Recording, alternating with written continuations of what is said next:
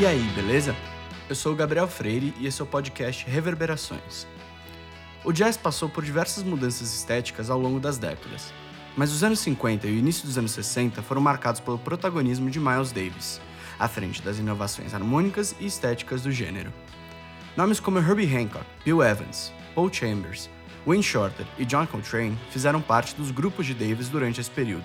Muitos deles gravaram discos como líderes, mas, em 1966, Wayne Shorter e John Coltrane lançaram dois trabalhos que foram divisores de águas, misturando ideias musicais com conceitos estéticos e temáticos. Para entender melhor, conversei com Moari Vieira, músico formado pela Berklee College of Music em Boston, se especializando em violão e guitarra, com foco em jazz e música brasileira instrumental.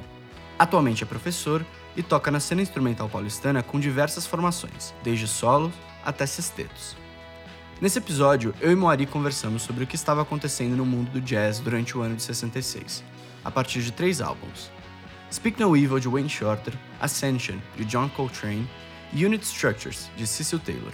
Mas para isso, voltamos um pouco mais no tempo para discutir como a tradição se tornou um tema recorrente entre os círculos jazzísticos e como o free jazz se tornou uma expressão da tradição através da subversão.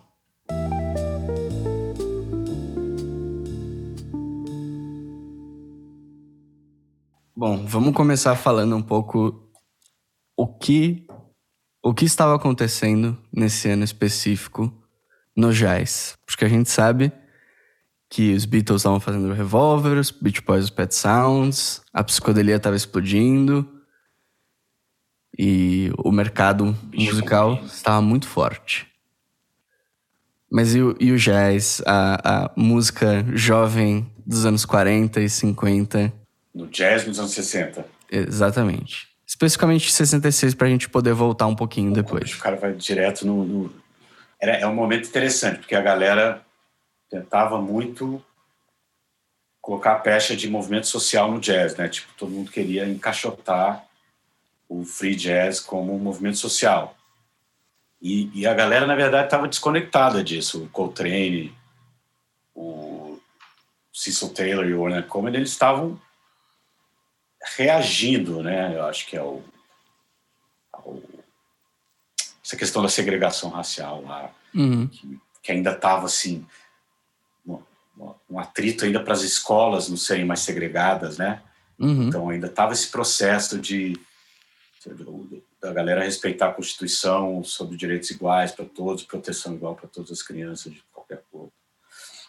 E o que é legal do som dessa época, desse período específico, é a, essa improvisação totalmente sem é, compromisso com, com as formas anteriores, né? Uhum. E os caras faziam em grupo, né? Isso que era legal. Todo mundo improvisando loucamente juntos. E aí, para o que para alguns soa como um caos, né? Na verdade, é super orgânico, né? Então, mas para mim, assim, nesse, nesse ano, nessa época, que esses discos que você me pautou foram gerados, é, tem esse, esse feeling de improvisação coletiva é, orgânica e disruptiva, mas ao mesmo tempo não filosoficamente atrelado à, à revolução de uhum. Malcolm X, entendeu? Que muitas vezes alguém vai tentar, vai tentar encaixar os dois no mesmo Barco. não era. Eles estavam em outra vibe, eles estavam pensando eles em estavam questionando, mas eles não estavam, de fato, querendo transformar essas ideias. É. É, era uma forma assim de libertar, assim como no, os hippies tiveram a libertação sexual, uhum. de comportamento e tal. O, você imagina, um menino de uma igreja batista, menino negro de uma igreja batista, ele não passou pela mesma experiência de libertação, uhum. né? Então, para ele, é, ele já era o quê? Talvez um, alguém que aprendeu a tocar um instrumento para ter alguma chance na vida. Então, o cara ele teve uma, ali uma disciplina, foi para a igreja, sei que, chegou os, o LSD e todas as suas vertentes, né? experimentações com, né? Uhum. drogas e tal. É, o jazzista ele vai tentar praticar essa libertação física e mental dentro do instrumento, né? Então é isso que uhum. você ouve, os caras... e o uso das técnicas estendidas nos instrumentos, ou seja, técnicas no saxofone soprando, gerando harmônico Uhum.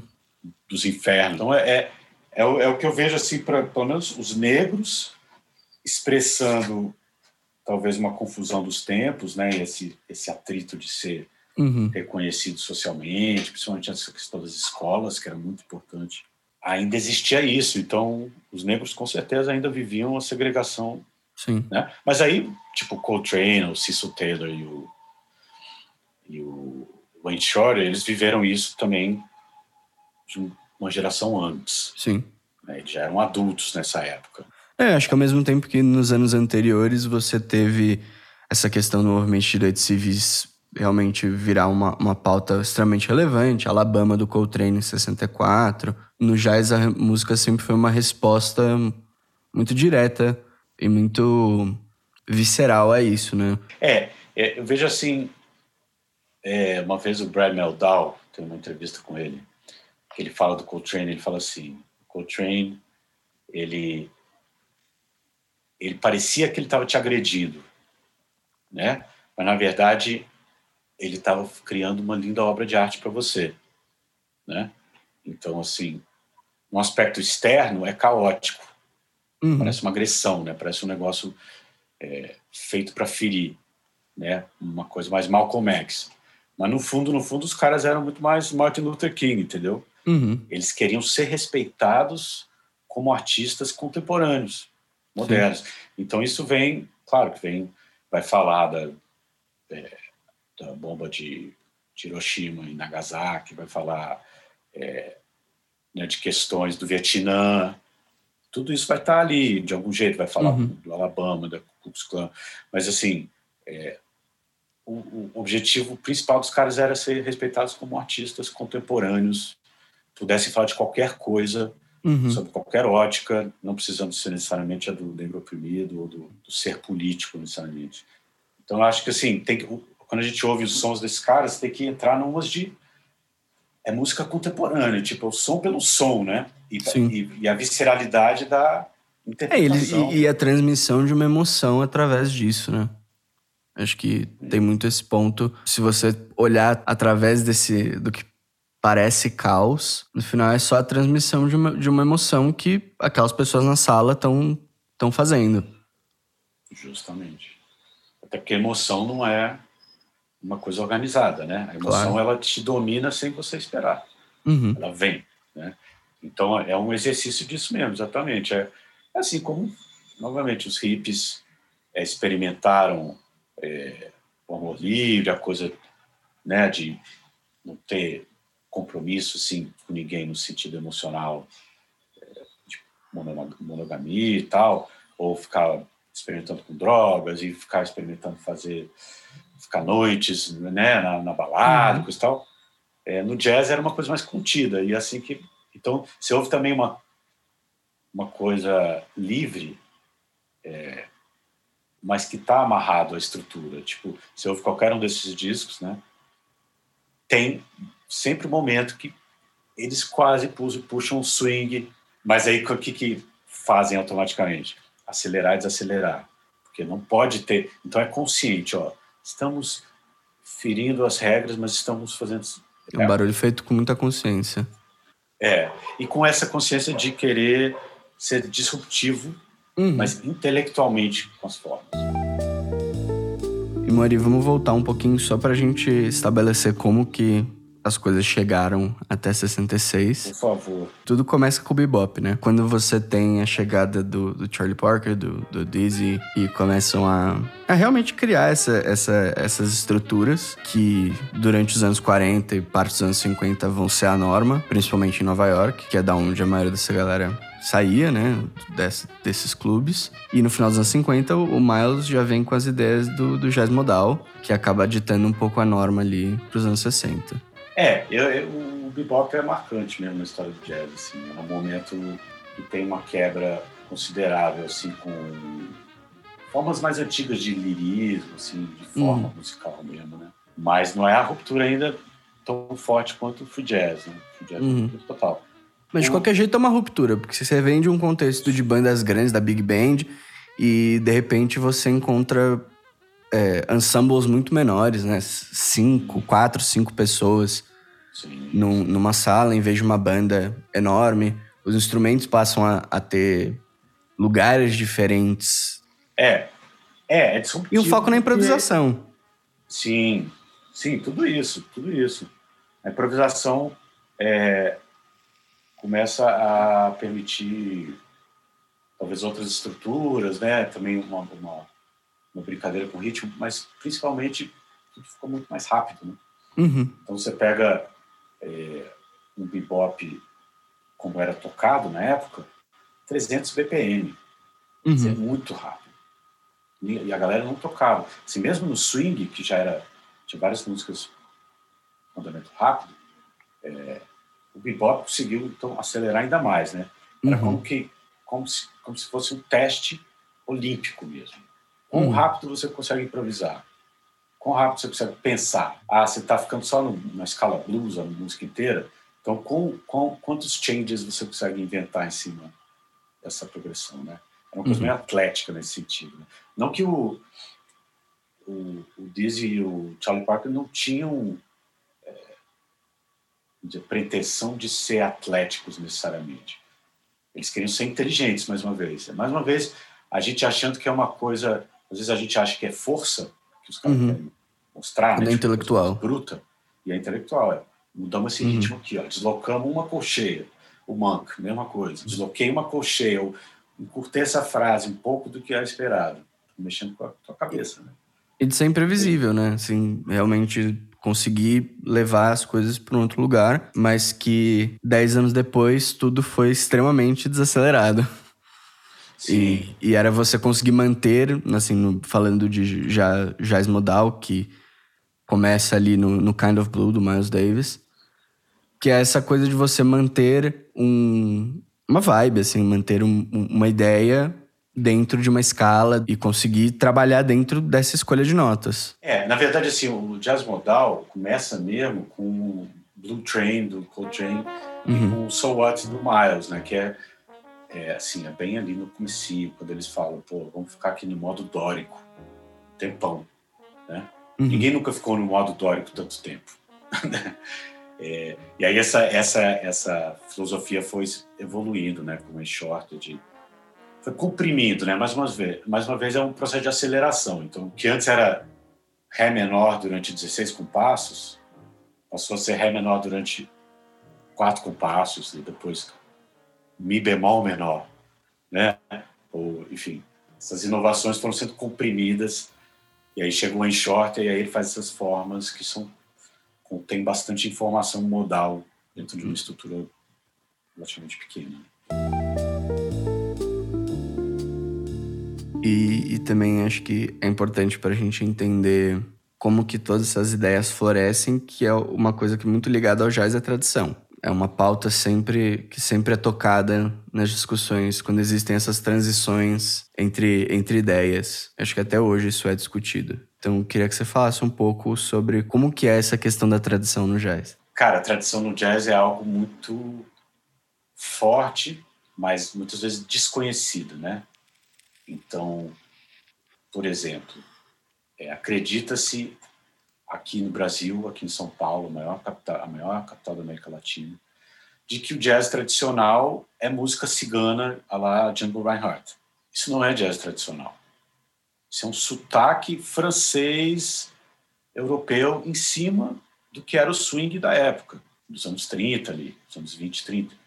É, o jazz tradicional ele é uma coisa muito mais voltada a, a uma, uma tradição de bandas de sopro é, marciais e que sim tiveram né, a influência da França, né? A França, se não fossem os franceses mandando as, as missões é, lá para o sul dos Estados Unidos, com isso as bandas de sopro não teria clarinete. Entendeu? É porque tudo ali nasce, nasce em New Orleans, que era uma província francesa. Exatamente. Então, a, a, a influência francesa é central. Então, os americanos têm dificuldade em aceitar isso. Até hoje a gente lê em qualquer lugar que é a mais pura forma de arte americana é o jazz, né? A mais autêntica forma, a única forma de arte autêntica 100% americana. E não é, bicho. Tem, tem os franceses têm ali o pé e tem a questão de que os franceses eram miscigenados, por isso eles eram permitidos nos ciclos sociais, os crioulos, né? Então, o negro americano, puramente negro americano, só foi ser permitido, né, um, um lugar assim, no jazz, dentro dos, dos lugares mais, né, vamos dizer, pé de chinelo, assim. Uhum, os cabarés. E mesmo, os cabarés, né? E mesmo assim, é, não tinham ainda acesso aos, aos, instrumentos. Então, precisou os franceses ir embora, os instrumentos ficarem, para aí sim nascer um jazz, é, o jazz americano se desenvolver com tal. Mas ainda, é, aí entra a miscigenação, aí, aí você já tem a conexão com blues também, que muita gente do jazz não se diz jazzista, se recusa a ouvir blues, a entender o blues, a sacar o blues, né? É, embora assim, eu não, eu não acho que a gente deve falar, ah, o jazz é o filho direto do blues. O jazz é uma mistureba. Tem música clássica, tem blues, tem marching band, tem a porra toda, né? É, então, acho que a tradição, quando fala em tradição, quando você, alguém conversa com alguém que realmente sabe a tradição do jazz, ele vai passar por todas essas instâncias históricas, assim, uhum. que vai, que vai eventualmente virar uma forma de arte que foca no improviso, né? Aí quando você tem Louis Armstrong, essa galera que, que começou a fazer música instrumental para vender, tinha que ser uma coisa dinâmica, né? Então tinha toda uma pressão do mercado, tá? Beleza, o que, vocês vão fazer com esse trompete clarinete aí? vamos que, sabe, uhum. improvisar em conjunto. Pô, legal isso. Como é que você pode estruturar isso melhor? Ah, vamos tocar uns standards aí. É, em New Orleans mesmo tem zilhões de, de músicas é, de marching band que são standards para eles, que a gente não conhece, sabe? As músicas da tradição de New Orleans mesmo das festas, né, dos jambalaias, que a gente não conhece, mas que são a gênese de, de uma forma swingada de tocar jazz. Aí é igual a tradição do, da música instrumental brasileira. O chorinho, pegar o chorinho. A forma como o chorinho é tocado no Rio de Janeiro é como o jazz é tocado em New Orleans. Né? É um tipo de cadenciamento, um tipo de relaxamento, é um tipo de experiência urbana diferente do que uma São Paulo e uma Nova York. Então, é, é isso. Eu acho que quem sabe, quem, quem se interessa pelo jazz autenticamente, né, não por uma, uma questão que quer se provar para alguém, vai se interessar em saber essas raízes, né? E aí vai mergulhar no blues, vai entender as formas do blues, e aí tem todo o processo de, pô, os próprios americanos descobrindo blues depois que o Robert Johnson foi, foi gravado que começou a ter disco de blues. A galera, né, os bluseiros podendo ser ouvidos em lugares que não eram só a fazenda onde eles moravam. Né? Aí teve uma descoberta dos próprios jazzistas com relação às formas que o blues propunha, né, de 12-bar blues, né? e o uso de escala dominante, a escala blues e tal e como isso poderia ser usado numa linguagem instrumental. Então, assim, não é uma coisa linear, né? Ah, uhum. nasceu no blues e foi para não sei o quê. Nasceu em New Orleans, aí foi para o blues, aí foi para o jazz assim, jazz assado, jazz assim, assado. Você tem muita Nossa. conversão de, de, de linguagem, de forma de linguagem. E, e também tem sempre um aspecto é, intelectual e, assim, quase que conceitual de, dessa incorporação do blues, que além de um, de um gênero musical, acaba sendo, é, por falta de um termo melhor, é, espiritual, assim, um estado de espírito né, da, daquela população, daquelas pessoas específicas no, no delta do Mississippi, no caso, né, ali nos anos 30. Você tem um aspecto é, econômico também, na crise de 29, tudo, tudo acaba sendo um elemento de incorporação, né?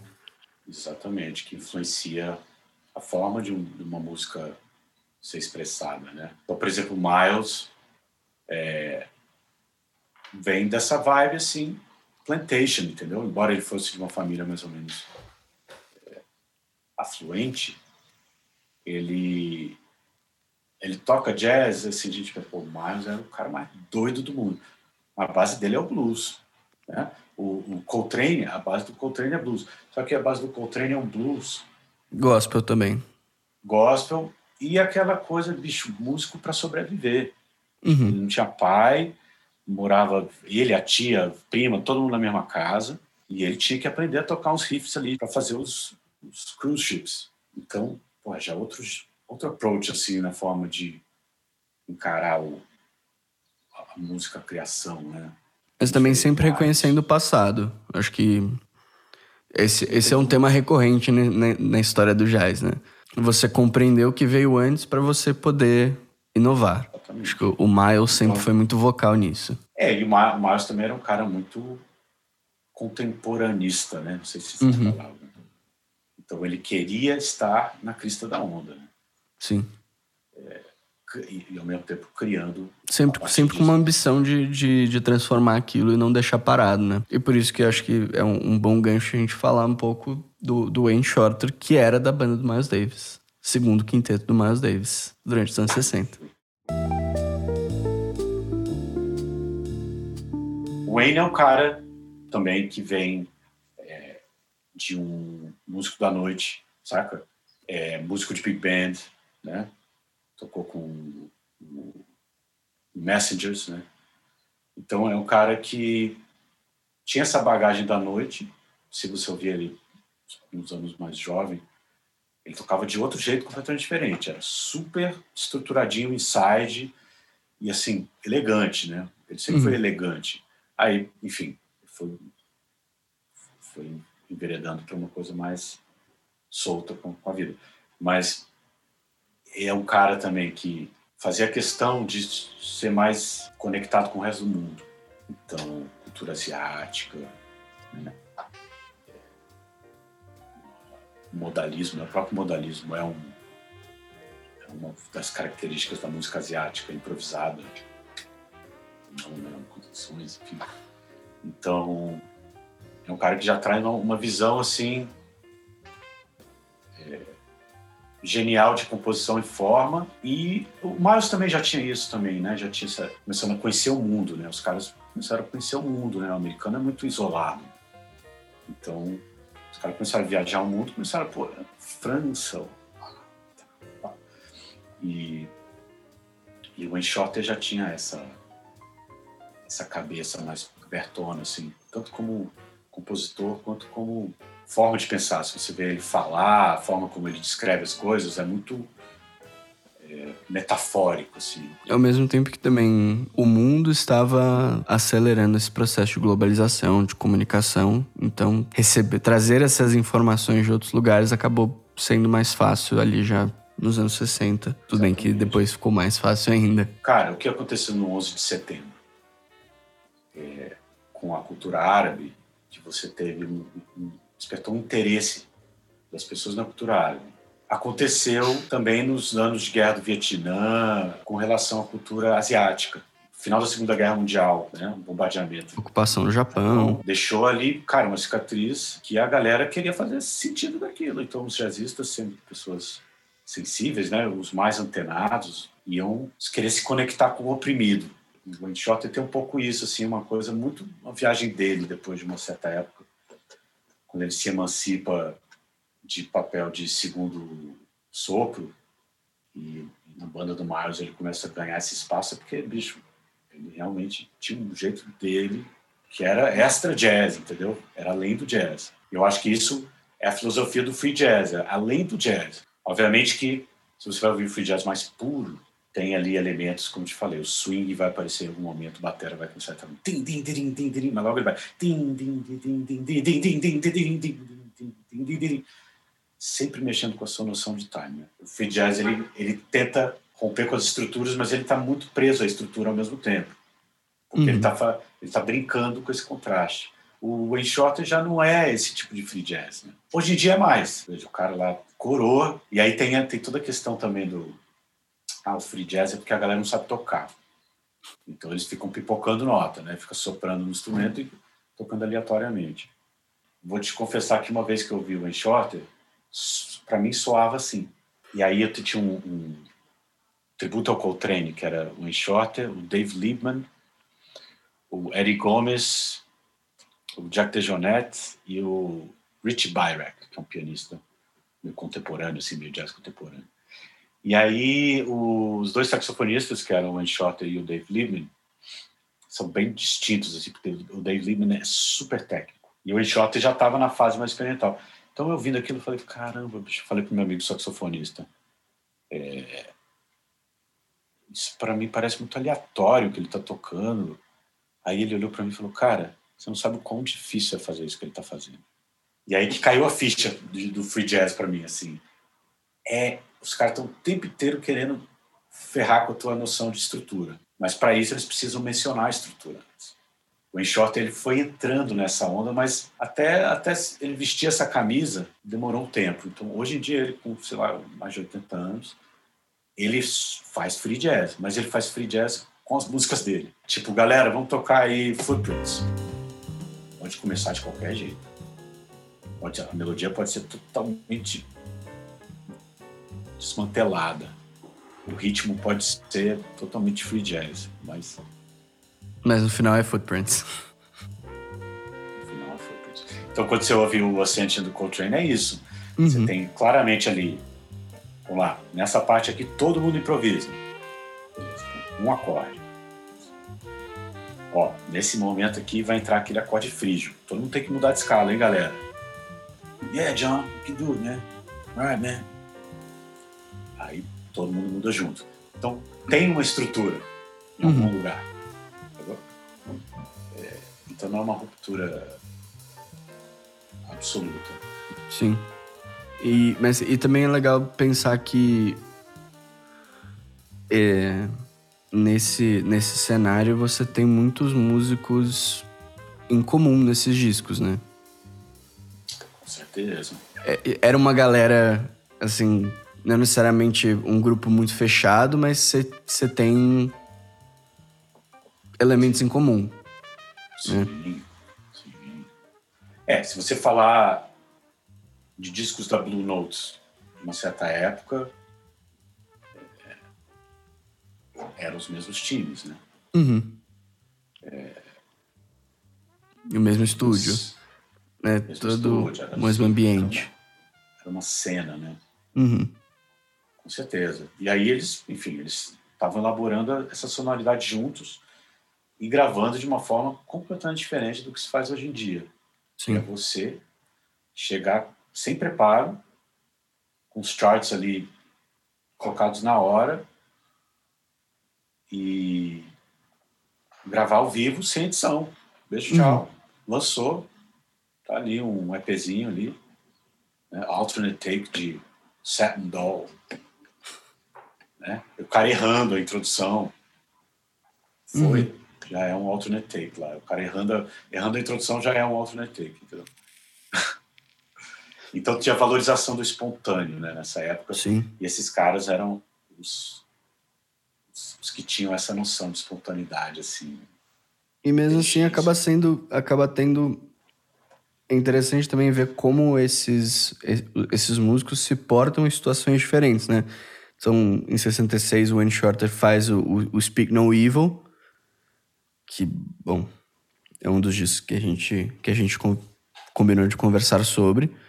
E você tem em comum com, com o Ascension do Coltrane que o, o baterista nos dois discos é o Elvin Jones. Né? O, no Speak No Evil você também tem o resto, umas, outros músicos que estavam tocando com o Miles, né? O Ron Carter no baixo, o, o Herbie, Herbie Hancock no piano. Freddie Hubbard. Freddie Hubbard também tocou no Ascension tá, e que... em todos é, dessa época. Totalmente. Era uma galera mesmo, era, um, era um, uma turminha, né, meu? E que, putz, são referência. Você fala com músicos, uma geração antes da minha, galera que tá com 60 anos, cara, Freddie Hubbard era o herói uhum. do modern jazz. Né? Sim. Você ouve hoje em dia, cara, Freddie Hopper era técnico pra caramba, era estruturinha. Sabe, não era free jazz. Então, uhum. quando você ouve ele fazendo free jazz ali com o treine, você fala, nossa, meu, como se não tivesse a ele ali. Mas, ele, uhum. mas ele era tão foda musicalmente, o musicianship dele era tão absurdo, que ele conseguia. É igual o Cannonball Adderley. Era um outro cara que era super estrutura e melodista e tal. Ele meio que, se você ouve ele no, no, no Kind of Blue, assim, você fala, nossa, levou a música para uma coisa mais, né? Mais uhum. pop, trio. Aí começa com o trem solar, leva para outro lado, né? O Sim. Miles, enfim, cada um tem um, um forma solar. E aí o, o Speak No Evil, que eu acho legal, né, dos discos do One Shot dessa época, é, é, que tem um pouco do elemento do free jazz, que é o, as melodias tocadas em uníssono, uhum. e a coisa meio é meio uníssono, meio, é meio não é, porque dá uma liberdade também para o batera dar uma desestruturada no tempo, né? Então tem é quase que um canto, assim, sabe? Quando várias pessoas estão cantando uma coisa juntas, assim.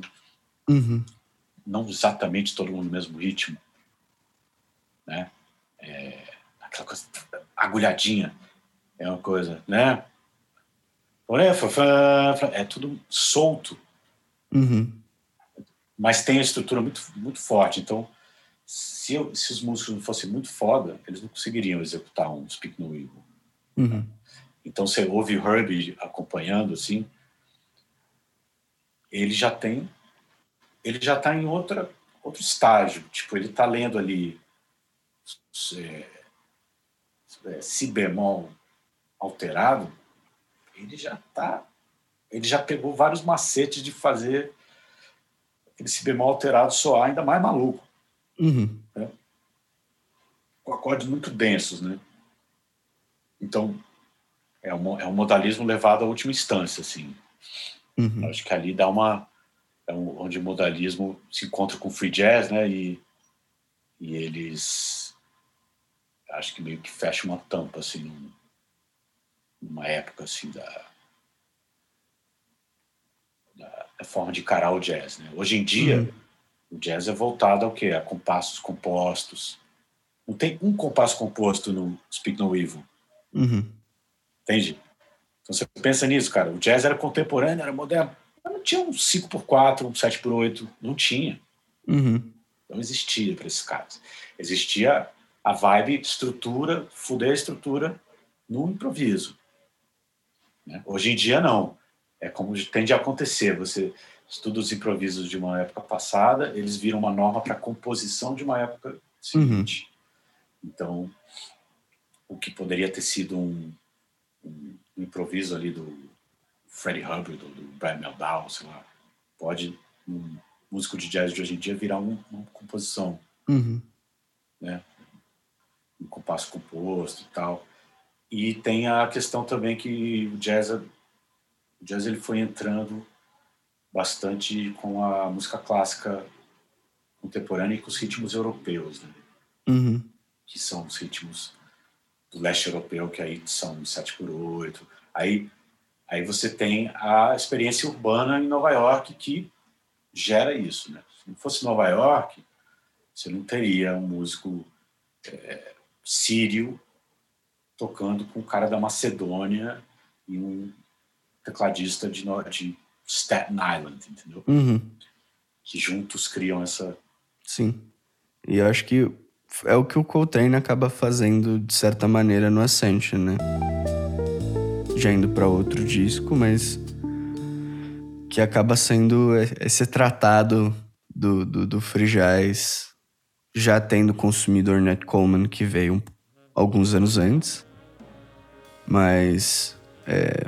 E o Coltrane também vindo da, do, do, do Love Supreme, que já é um, um disco muito importante na carreira dele, mas que ele, ele quer sempre fazer mais, né? Eu acho que o Coltrane, não sei se por natureza dele ou por convivência com o Miles, ele sempre tá tentando né, dar um passo à frente, ir à frente e, e chegar no lugar. O jazz é competitivo. O jazz é igual o hip hop, assim. É uma, é uma arte competitiva, né? Uhum. Eles são muito parecidos nesse aspecto. No hip hop seria qual a rima mais louca, né? É com punchline mais foda, né? o jazz tem muito isso. Então, o Coltrane tinha essa personalidade, assim, de querer ser mais foda. Mas querer uhum. ser mais foda, como eu te falei, um respeito intelectual da galera. Claro. É, ele não era o cara que virtuoso. Uhum. Ele era um experimentador. Né? Soluções inusitadas, assim, sobreposições inusitadas. Então, se, ele, se a música dele está escrita ali num acorde durante não sei quanto tempo, é porque ele quer que todo mundo ouça quantas possibilidades que ele faz uhum. em cima daquele acorde. Acaba que ele é quase um, um, um maestro, assim, um mestre de cerimônias na, nessas, nessas circunstâncias, porque acho que o Ascension é interessante por isso. Você não ouve tanto o Coltrane é, se colocar de uma maneira, sei lá, quase que de, de autoindulgência, mas sim de controlar o que está acontecendo e de puxar aquela galera para um lugar. Era um lance, era um lance de grupo ali. Uhum. Né? Era, era realmente uma, era uma. Todo mundo estava acreditando, assim. Seu 400, todos os caras de sopro lá juntos, todos eles acreditando naquela ideologia de, de, de jogar o, as ideias daquela forma, uhum. totalmente né, improvisado e tal. Então era um, era um momento de onde a experimentação era necessária para todo mundo. E ele era um cara que já antes já estava fazendo isso. Hum. Te disse, né? E se eu ver ele em contraposição a outros caras de som, ele já estava tocando foda-se. Era para ser um solinho bonitinho, ele... e a música. Agora, é, na época, com certeza tinha gente que torcia o nariz para isso. Sim. É essa, o John hey man, I'm not gonna call you to the next gig, man. No, this is a restaurant, man. No, that place, simple Dixieland stuff, man. E outros que falavam, nossa, meu, o cara é muito destemido, olha o que, que ele tá experimentando aqui em cima de um blues, em cima de um dominante, né? Uhum. Então ele já era, ele já era precoce nisso, né? Então que ele, ele virou um, um líder nesse sentido, assim, né? E, mas assim, Hoje em dia, né, cara, a gente tem que pensar que na época, é, entre, assim, na época que isso foi se desenvolvendo, ele não era tido como um gênio, saca? Uhum. É que acho que é engraçado que hoje em dia é uma coisa que soa radical pra gente. Então, só imagino que na época só pode ter soado mais radical ainda. É, mas ao mesmo tempo foi durante a época da libertação, Sim. sabe? Flower Power. Fazia sentido. É. E, e, a coisa do, do Vietnã, né? Teve um, um efeito assim na, na contracultura americana Sim. como um todo, né? Muito importante. Vamos falar do patinho feio dessa situação toda, que é que é o Cecil Taylor. Que é um cara que não não aparece nos lineups desses discos que a gente estava falando antes, né? E mesmo o Wayne Shorter e, e o Coltrane é, apareciam em muitos desses discos ali dos anos 50 da Blue Note, né? Eles tinham o seu pedacinho ali. E, e no canto tem o Cecil Taylor, que eu acho que acaba sendo um pouco cômico, mas ele também já leva essa ideia de free jazz e para um outro lado e que eu acho que, na minha percepção, pelo menos enquanto no Ascension, assim, falando de jazz estrito senso, né? O, o, o Ascension, ele tem ainda, como você falou, essa estrutura e você consegue ouvir muito do blues nele. É, se você ouvir o Ascension e, e, e, conseguir destrinchar tudo, no final existe uma forma, existe, assim, essa ideia do blues. Enquanto o Cecil Taylor... Inclusive, só abrindo parênteses, inclusive no Ascension, a primeira música, eles vai que é tipo é a frase principal do, do que se associa ao blues. Uhum. E é tipo a primeira frase que todo mundo começa a repetir. Uhum. Enfim. Não, e, e, e, em 66 o Cecil Taylor faz o Unit Structures, que para mim tá até mais ligado a uma ideia de, de música contemporânea europeia, de, de... Acho que com o tempo o, o jazz acabou se tornando e sendo visto menos como uma música popular, uma música de massa e começou a ser comercializada é, por uma inteligência, assim, por uma galera um pouco mais intelectual, quando também ainda era um produto. Esse que acho que diferente da, das vanguardas europeias, ali, a galera da Europa, que já também tinha largado um pouco a mão de ser um produto, né? É, é, são mercados bem diferentes. Esse mercado do jazz, é, dos discos de jazz que vendiam bem, anos 60 e tal, tinha uma, é, uma abertura no mundo para isso, né? Mais uma uhum. vez, uma época de abertura. Então, a galera queria ouvir sons novos, e tal. Mas, assim, muita gente queria o tradicional, queria os standards, né? que os negros americanos foram obrigados a aceitar. Tipo, você tem um DVD do Herbie muito interessante que fala assim, ó, esse aqui é um DVD vou tocar algumas músicas do Gershwin e tal, mas Gershwin by no means invented jazz. Ele fala assim. Né? Então, o branco americano sempre tentando capitalizar ali em cima, tentando. Igual aconteceu na Motown, né? Ele queria fazer a, que a Diana Ross cantasse jazz para appeal para público branco. Né? E a Diana Ross não queria, ela falou: Hell no! né? E rolou uma treta forte, porque os brancos estavam querendo encaixotar né, a arte dele e. Sim. E, bom, Mari, para fechar, é, queria que você falasse um pouco como você vê que, assim, especificamente o Speak No Evil, o Ascension, o Unit Structures, mas também todos esses músicos que a gente falou hoje, como que você vê que eles influenciaram o que veio no final da década de 60, no, o, o Jazz Fusion da, da década de 70 e, e traçando até hoje em dia, porque eu acho que mesmo passados 55 anos, é, são, são discos, são composições e gravações extremamente influentes para todo tipo de, de músico que se interessa pro jazz. Músico e ouvinte, né? Não é assim, não vou dizer que é uma influência generalizada, né? Uhum. Assim, não é todo jazzista que se sente influenciado. É, assim, muita gente fala, ah, eu adoro Coltrane, né? Meu ídolo, ah, eu ouço Coltrane todo dia. Mas o que, que você está ouvindo do Coltrane? Você está ouvindo Kind of Blues, achando que é Coltrane aquilo, porque tem um solinho aqui, outro ali. Você está ouvindo Blue Train, que também era muito mais relax, né? Ou você está ouvindo Ascension, você está ouvindo Crescent. Meditations. Meditations, o Love Supreme, onde o cara já tinha falado, ó, a partir de agora eu sou outro. Uhum.